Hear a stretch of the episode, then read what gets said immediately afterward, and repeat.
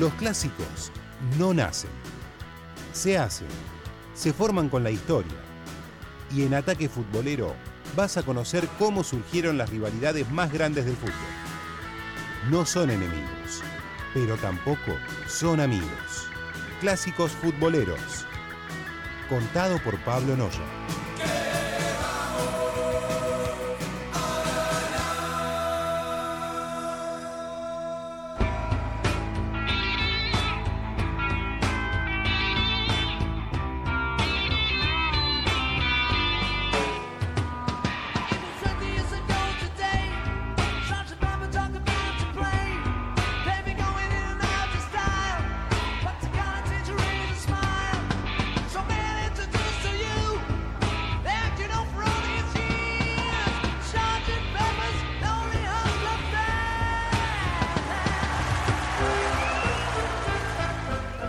Así comienza capítulo número 11, clásicos futboleros aquí en ataque.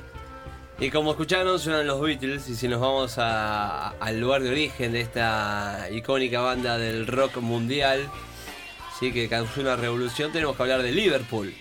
Y si hablamos de Liverpool, hablamos del derby de Merseyside, ¿sí? esta, esta ciudad en Inglaterra, en donde está el Everton y justamente el Liverpool. ¿sí? Y disputan este derby, que es el derby, podemos decir el derby más amistoso del mundo. ¿sí? ¿Por qué? ¿Por qué? Porque es como una hermandad que han tenido estos dos equipos a lo largo de la historia. Tan cerquita los estadios. cerquita, ya le vamos a contar un poquito en eso a la gente, pero se dio a, a- o sea, como toda hermandad, siempre hay alguna pelea, ¿no? Eh, Sí, ¿Quién no se claro, ha peleado con pelea un- de hermanos. eh, pelea de hermanos, algún gran amigo, ¿quién nos ha peleado? Pero bueno, vamos a conocer un poquito la historia de, de este clásico, ¿sí? Y nos metemos ya en lo que es el nacimiento de los dos equipos. Y ya van a ver por qué nacen los dos en el mismo momento. Y porque son hermanos, ¿no? Eh, bueno, déjeme terminar, sí. Por ahí, por ahí, cerquita. Bueno, hablamos de 1871, miren hasta dónde nos tenemos que remontar. Una iglesia metodista, sí, en el distrito de Everton, en Inglaterra, eh, se funda en ese lugar, ¿no? Se llamaba Saint Domingo. Entonces, eh, aquí se empieza a desarrollar lo que es el cristianismo. Bien, seis años después, el padre Ben Swift eh, Chambers decide formar eh, un equipo de algún deporte para entretener a los juveniles, a la gente, a, la- a los chicos que iban a esta iglesia, por lo que funda un equipo de cricket. ¿Cuál era el problema? En el invierno no se podía practicar el cricket, no daban las condiciones. Entonces dice, bueno, ¿qué hago para que la gente, los chicos que vienen a la iglesia, también practiquen deportes en eh, invierno? En ese momento el auge del fútbol, eh, el, auge, perdón, del, fútbol eh, en Inglaterra, ¿sí? en el 1880, por ahí, cuando se empieza a desarrollar. Y de esta manera entonces dice, bueno, vamos a hacer un equipo de fútbol. Entonces ahí funda el Saint Domingo Fútbol Club, ¿sí? Con el correr de los años se empieza a desarrollar esta tarea y en 1878, debido a la gran cantidad de chicos que tenía el club, decide anotarse en la Federación Inglesa, pero le ponen como condición cambiarse el nombre del equipo.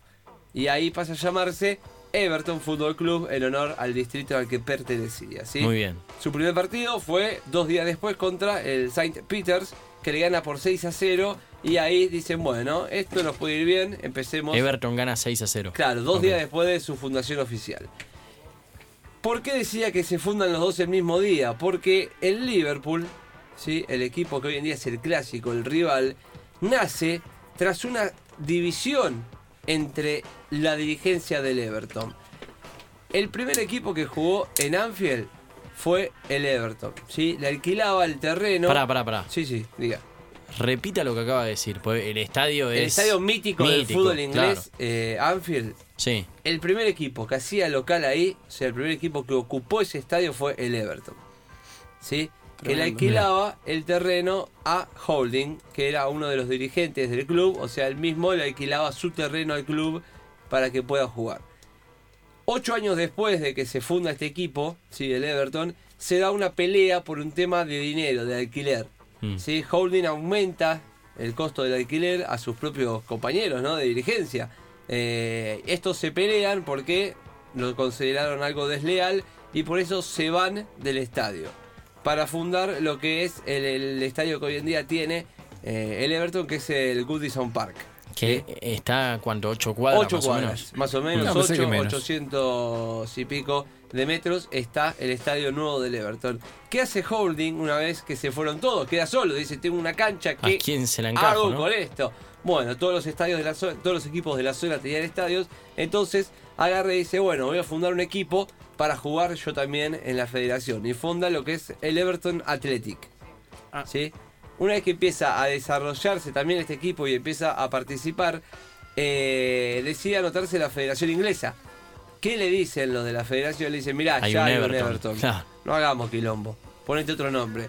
Y ahí dice, bueno, El si, nombre de la ciudad. si ellos son el distrito, yo voy a ser la ciudad Claro, tomá. más grande. Y ahí le pone Liverpool Football Club. Y además, no solo esto, sino que eh, adopta lo que era el color rojo, que era el color característico de la ciudad. Y además el símbolo, ¿vieron que tiene un pajarito? Sí. Bueno, eh, este es un ave mítica, ¿sí? Eh, mitad cor, cormorán y mitad águila. ¿sí? Es una leyenda que hay en la ciudad de Liverpool, es un símbolo de la ciudad que está sobre las torres, eh, sobre las torres Royal.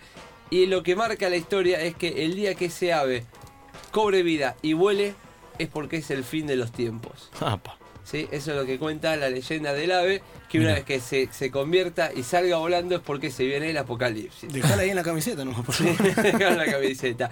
Bueno, empiezan a jugar los dos, ¿no? Eh, en lo que es este, este fútbol inglés se empieza a desarrollar, pero también empiezan estas rivalidades de barrio, ¿no? ¿Por qué? Porque esta que contaba de las diferencias políticas, eh, perdón, económicas entre los dirigentes, dirigentes se transforma en políticas. ¿sí? Además de la suma de lo que era el precio del alquiler, un tiempo después se, se da otra pelea ya que los dirigentes que quedaron en el Everton eran integrantes del Partido Liberal del Reino Unido, mientras que Holding era del Partido Conservador, era el presidente del Partido Conservador y además tenía una fábrica de cerveza. Como siempre, la política metida en el medio con todos estos clásicos. Bueno, ahí se da un quiebre entre las dos dirigencias, porque eran dos partidos totalmente opuestos. Esto que lleva a que la gente se empiece a identificar con un equipo o con el otro por una cuestión política. ¿Sí? Los liberales iban para un lado, los, co- los conservadores iban para el otro, y así se empezaban a hacer hinchas de los equipos. Ok. Se empieza a dar esta, esta rivalidad entre los dos, ¿sí? Además, esto también afectaba lo que era la economía de la ciudad. Entonces, bueno, desde ese lado empieza a tomarse un poquito de bronca entre la gente, pero siempre eh, con diferencias sociopolíticas y no en lo deportivo. ¿Sí? Por eso es el derby más amistoso que hay en el fútbol inglés, porque nunca se trasladó al campo de juego. ¿Sí? Nunca hubo una pelea dentro del estadio en ese O sea, sentido. se toma como un partido importante, como un clásico, Es pero. un clásico, te quiero ganar. Y hasta ahí. Y queda ahí, Exactamente. terminan como- los No es 90 minutos. violento ni Exacto, para nada. imagínense un amigo eh, que simpatiza, no sé, acá por el frente de todo y otro que es, eh, simpatiza por Macri se juntan a jugar al fútbol y se quieren ganar, pero después Sí. termina el partido y está todo bien. ¿Sí? Además Ah. de las diferencias políticas. Claro. ¿Sí? Se respetan. El respeto ante todo. Bueno, con el correr de este tiempo se empieza se empiezan a hacer muy grandes. El Everton, aunque hoy en día no parezca, fue uno de los equipos más importantes del fútbol inglés en su momento. Sí, peleaba Copa de Europa, ha ganado muchas ligas locales. Sí, fue uno- Nueve. nueve ligas locales. Fue uno de los fundadores del fútbol inglés, sí, de la federación. Entonces es un equipo importante en cuanto al peso. Los Toffees, ¿no? Como les dicen. Exactamente, uno de los apodos de los Toffees. Los más utilizados son los azules y los rojos, para Claro, diferenciar. más fácil el color. Exactamente. Y podemos hablar en cuanto a la rivalidad, que fue eh, su momento más fuerte también en los 50, en los 60 por una cuestión religiosa, porque fue el desembarco de muchos irlandeses en Inglaterra que se, se metían en lo que era el Everton. Entonces acá se empezó a dar esta división, ¿se acuerdan cómo pasaba en Celtic y Rangers? Sí. Bueno, los irlandeses que iban al Everton se empezó a identificar con lo que era el cristianismo, ¿sí? el catolicismo, perdón, y del otro lado estaban los protestantes por el lado del Liverpool. Tal es este punto que en cierto momento, con mucho fanatismo, se negaban a contratar jugadores de una religión opuesta. ¿sí? En la década de los 60 el Everton contrataba solamente católicos y el Liverpool solamente protestantes. Después se rompe en fines de los 70 con lo que era la, la incorporación de, del irlandés eh, Ronnie Whelan en el 79 para el Liverpool. ¿sí? Aquí se empieza a sacar esto de encima. En cuanto a la rivalidad futbolística de estos, eso. de estos equipos, Cuente. fue una amistad que duró muchos años, ¿sí? En donde el gobierno estaba muy metido en los dos equipos. ¿Por qué? Porque buscaban que no se rompa esta unión. Incluso había promociones, había descuentos para que la gente vaya a la cancha. ¿sí? Por ejemplo, sacabas una entrada para, para ver al Everton. Bueno, tenías Te un descuento una. para ir a ver al Liverpool la otra semana. ¿sí? Cosas así. Para que la gente vaya y además se impulsaba lo que era la familia en la cancha. ¿Sí? Podemos llamarlo de esa manera, el proyecto, si les gusta. Bueno, buscaban la manera de que vaya la gente con su familia a la cancha y de esta manera se empezó a disfrutar el fútbol desde otro lado. ¿Sí? Del lado de un espectáculo deportivo, algo para pasarla bien. Algo como nos cuentan siempre los jugadores que están en la MLS. Claro, bueno, algo similar. shopping Incluso van a ver en los tweets que están eh, seguramente eh, eh, en nuestro en nuestro Twitter que hay es muy común ver hinchas del Everton en la tribuna del Liverpool o hinchas del Liverpool en la tribuna del Everton en partidos en donde no se enfrentan. Mirá, Sí, eh, hoy en día que Liverpool volvió al primer plano en Europa, acá imposible, ¿no? no, olvídate. A lo sumo, a ver, uno de Boca, uno de River va a Un mundial. favor.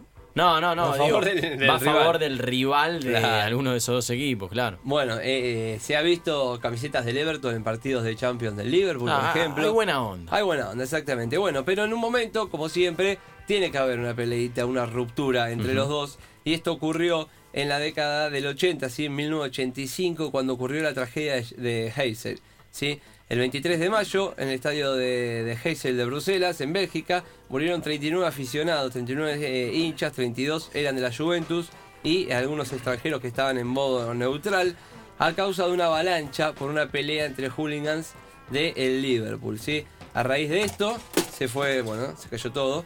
Eh, Fueron los hooligans. e- e- Esta pelea hizo una acá. avalancha y murieron 39 personas, ¿sí? En esta, en esta tragedia. ¿Qué pasó? Bueno, la UEFA... eh, 39 personas 39 murieron. personas, exactamente. La UEFA, esto venía de una semana después de lo que había sido la tragedia de Valley, en donde murieron 56 personas. ¿sí? Una semana después pasaba esto.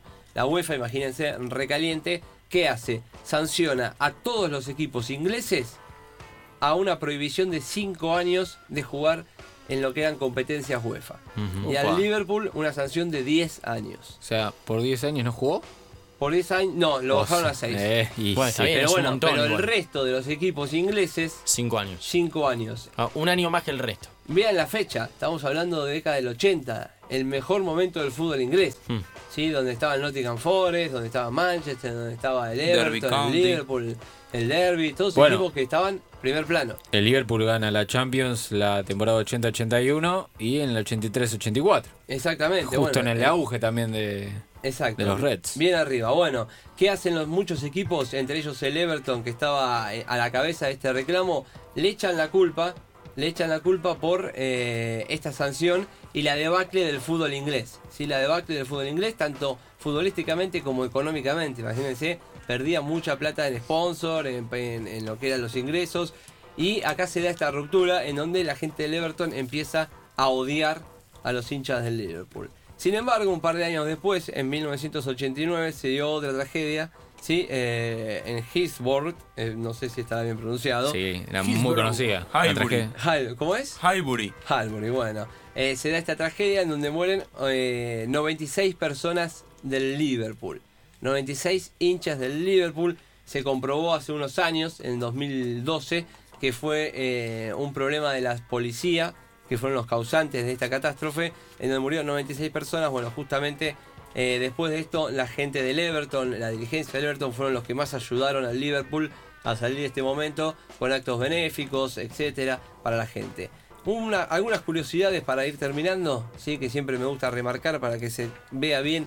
Usted Eh, es curioso y le gusta contar curiosidades. Claro. ¿a qué va este clásico? Bueno, lo que usted decía, 800 metros de distancia entre un estadio y el otro, entre el Goodison Park y eh, el estadio de Anfield, donde hoy en día hace local el Liverpool. ¿Qué pasaba? Era común que jueguen los dos equipos el mismo día, a la misma hora, para armar desde un estadio al otro, ¿sí? Eh, atravesando el Stanley Park, toda una serie de festividades, imagínense ferias, eh, shows, para que la gente salga a disfrutar de un domingo de fútbol.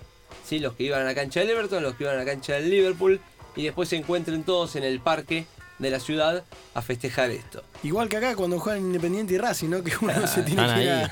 Claro. Bueno, eso era uno de los motivos de que se aprovecharon de la cercanía de los estadios para eh, afianzar esta relación.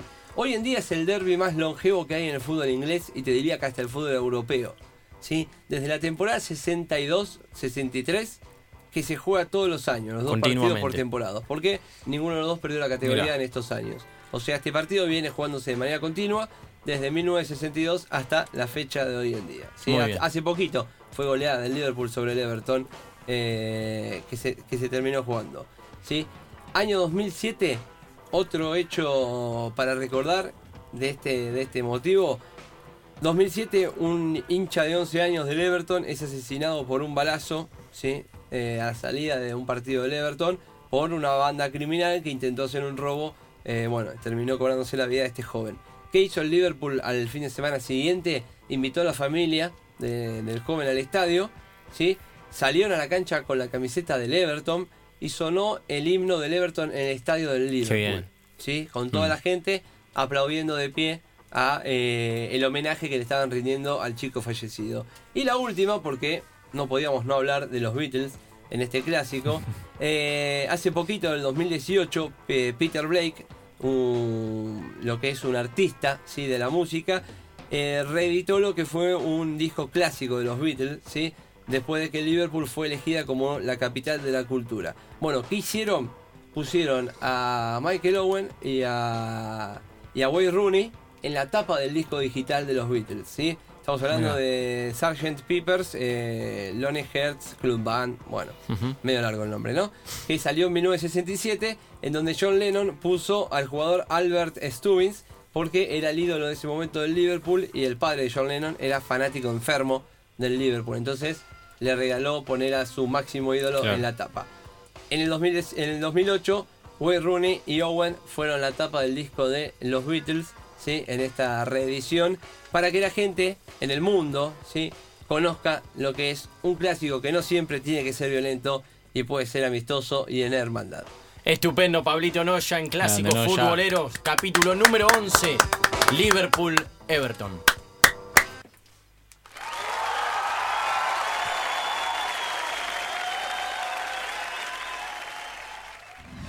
Lado B, con Facundo Araujo.